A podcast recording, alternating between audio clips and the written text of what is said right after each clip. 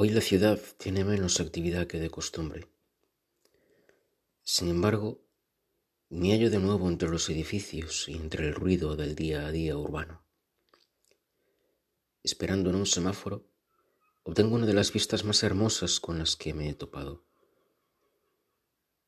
En el horizonte, más allá de los edificios, se yergue un pico coronado por nubes grises, casi negras, dejando pasar a través de ellas una tenue luz, pero lo suficiente como para generar un bello paisaje. El verde de la montaña se ve oscuro, inspirando misterio, aventura y libertad. Es en este momento cuando una sensación me invade. Un aire interno despierta en mi corazón y comienzo a sentir como mi pecho se altera. Quizás sea algo propio de mi condición de animal, o a lo mejor no. A lo mejor soy una de las pocas personas que al ver una montaña desea abandonar la ciudad y quedarse en lo verde, rodeado de vegetación y otros animales. A lo mejor soy de los pocos que en su interior guardan un nostálgico recuerdo en su sangre de cuando los seres humanos llevábamos un estilo de vida más cercano a la naturaleza.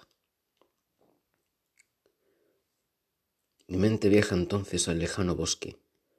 Me ve andando entre la hierba, tierra y rocas, escuchando el sonido de los pájaros y oliendo ese aroma que desprende lo natural. No puedo evitar tocar los troncos de los árboles interactuar con estos seres vivos tan aparentemente silenciosos, que sin embargo aportan magia y vida, literalmente, a nuestro mundo. Recuerdo cuando en mi ciudad se estaban haciendo unas obras en un lugar natural, lleno de sentimientos y significado para mí. En un punto en concreto, había un mirador al que cuando acudía solo o acompañado de un amigo, un árbol miraba también el horizonte.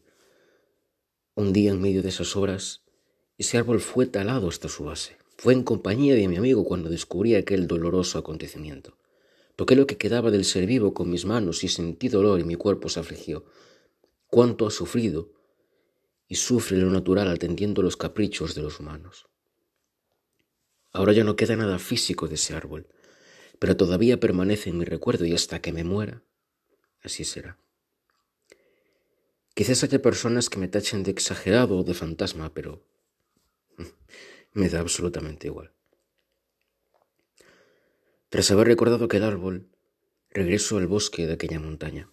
La magia se respira bajo la espesura, es una sensación de placer y un sentimiento de no regresar salvo para, de vez en cuando, estar con los míos. Han sido muchas las ocasiones en las que he fantaseado sobre ello, pasando a ser un hombre libre de los males del sistema que a la gente le cuesta tanto solucionar. A día de hoy, no sabría decir si esto sobre lo que pienso se hará realidad o no. Ahora mismo mi ser se encuentra dividido.